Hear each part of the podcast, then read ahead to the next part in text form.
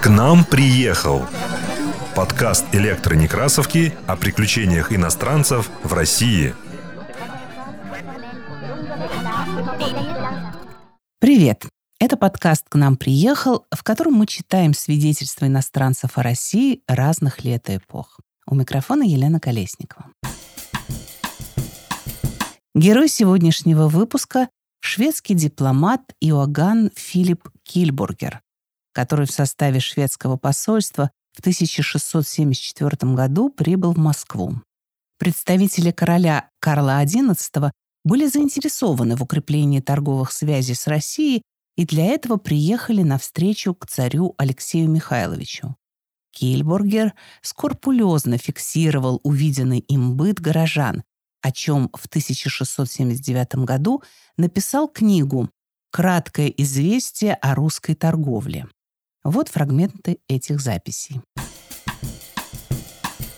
Несмотря, что теперь около Москвы есть две бумажные фабрики, нельзя, однако же, на них выделывать хорошей бумаги за недостатком тонкого тряпья. Но ежегодно привозятся большие партии французской, голландской и немецкой бумаги. Одна фабрика поставлена на реке Пахре в 20 верстах от Москвы, там, где река сия впадает в Москва-реку, и заведена одним немцем, Иоганном фон Шведеном. Другую же приказал царь устроить на Яузе, близ города Москвы, двум мастерам, которые неохотно отошли от первой фабрики. На этой казенной фабрике еще мало выделывается бумаги. Торговля вином горячим принадлежит казне. Корчемников наказывают кнутом.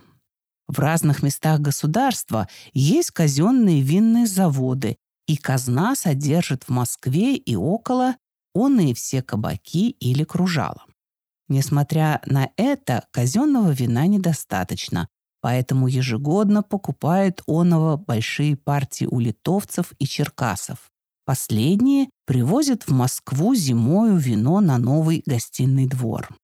Около Москвы есть два стеклянных завода. Один из них казенный и называется Измайловским, потому что был в селе Измайловском. Сим заводом управляет один итальянец по имени Мингот, который славится своим искусством и делает довольно чистое стекло. Другой завод называется Духонинским, в сорока верстах от города и заведен одним человеком, Юлием Коиетом. Теперь печные камни ломают за 15 верст от Москвы, а глину, которая крепостью превосходит иностранную, роют зимой в 50 верстах от Москвы в Окзеле. Годный для завода песок достают на реке Истре, которая в 12 верстах от города впадает в Москва-реку. Среди Москвы в той части города, которая обнесена Красной стеною и называется Китаем, находятся два больших каменных двора, из которых один называется Гостиный двор Старый, а другой Гостиный двор Новый. Последний есть лучшее строение во всей Москве и построен нынешним царем за 12 лет до сего, когда медные деньги ходили в Руси и рабочим людям платили онами, но по окончании строения вдруг их уничтожили и выкупили за низкую цену. Внутри всего строения есть двор в 180 квадратных шагов. Там висят большие городские весы, а вокруг в два яруса сделаны большие лавки со сводами, из коих многие нанимаются немцами. На этом дворе сходятся иностранцы и составляют как будто биржу, и их можно тут находить каждый день. Зимою весь двор наполняется санями, разными товарами и народом, что пройти нельзя, а надобно непременно лазить. Здесь видишь горами наваленные астраханские осетры и стерляди, также множество икры и разные черкасские и другие товары. На другом гостином дворе также два яруса лавок со сводами. Здесь теперь торгуют персиане и многие русские. Всякий может согласиться, что в городе Москве столько же лавок, сколько и в некоторых других европейских городах, хотя большая часть он их так малы и тесны, что купец едва может ворочаться между товарами.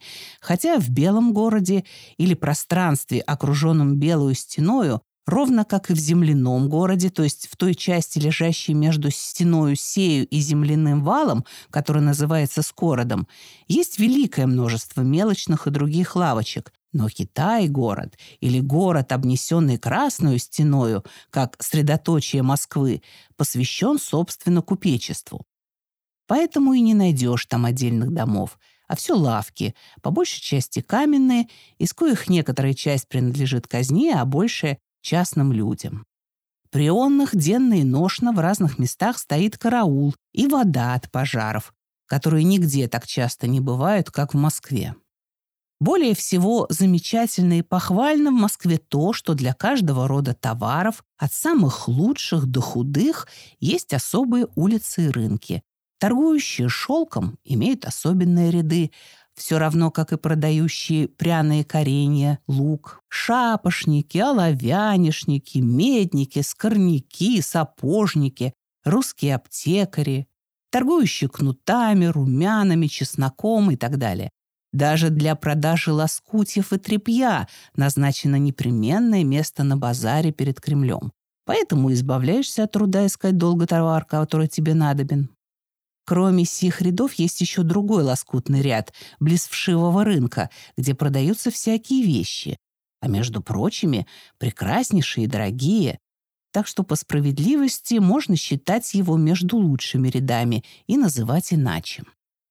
Также недалеко от Кремля и земского приказа есть охотный ряд, в котором продаются всякие живые птицы. Глухари, полевые тетеревы, рябчики, пигалицы, скопы, соколы, перепелки, соловьи, жаворонки, щегляты и так далее, а также куры, голуби, гуси, утки, живые кошки и прочее. По средам и пятницам бывает большой базар, и тогда, особливо зимою, надобно пробиваться сквозь толпу народу и держать руки в карманах. Все оба дня русские не едят мясо. На базаре, на большом рынке и перед Кремлем есть множество винных погребов, стоящих рядом, которые частью принадлежат казне, а большую частью — частным людям. Но в них продают только испанское и французское вино. Войдя в погреб, тотчас подают тебе разные пробы в скляночках, и какие выберешь, о том и торгуются. Мера называется галенками, пол и четверть галенка. Делаются они из луженой меди без крышки, очень гадкие и походят на ночные горшки. Галенок почти равен шведскому стоупу. Для закуски можно иметь хлеб, изюм или миндаль.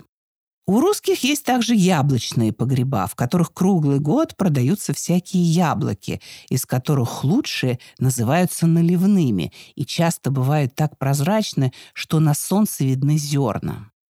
Все кабаки, винные, пивные и водочные кружала в пространном русском государстве принадлежат исключительно царю, и целовальники должны отдавать отчет приказу, называемым «большим приходом». От этого в кабаках редко находится хорошее пиво, и то продается дорого, хотя ячмень и солод и хмель дешевы. Но кабаков как в Москве, так и в других селениях не слишком много. Почти у всех, особливо у крестьян, есть жидкий напиток, называемый квасом. Напиток сей, сколь мне известно, не варят, а мешают только ржаной солод с горячей водой, и он всегда держится в открытой посуде, и вечером наливают в него опять столько же, сколько было выпито днем. Но ежели, наконец, он начнет делаться слишком жидким или слабым, то делают его снова, и таким образом продолжают беспрестанно. Такой квас продается и в Москве на всех улицах. Можно русских похвалить за то, что не только в кабаках, но и во всяком доме в городе есть ледники для охлаждения напитков в летнее время. Это делается так. Каждый год в марте месяце ледники набиваются льдом, после чего то место, где должно стоять питье, раскапывают надвое и льют воду, которая ночью замерзает, и место делается гладким и ровным.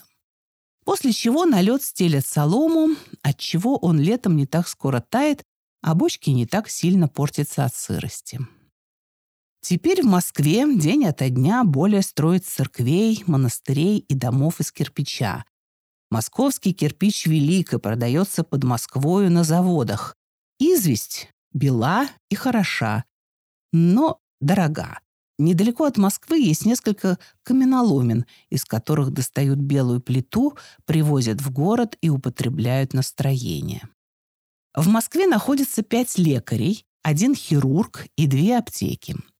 Лекарей зовут доктор Розенберг Старигий, доктор Блюмен Прос, доктор Громан, доктор Даниил Ефлевич и доктор Розенберг-младший. Хирург родом из Силезии и довольно разбогатевший в Москве. Зовется Сигизмунд Зомер и состоит на службе царя, как все вышесказанные.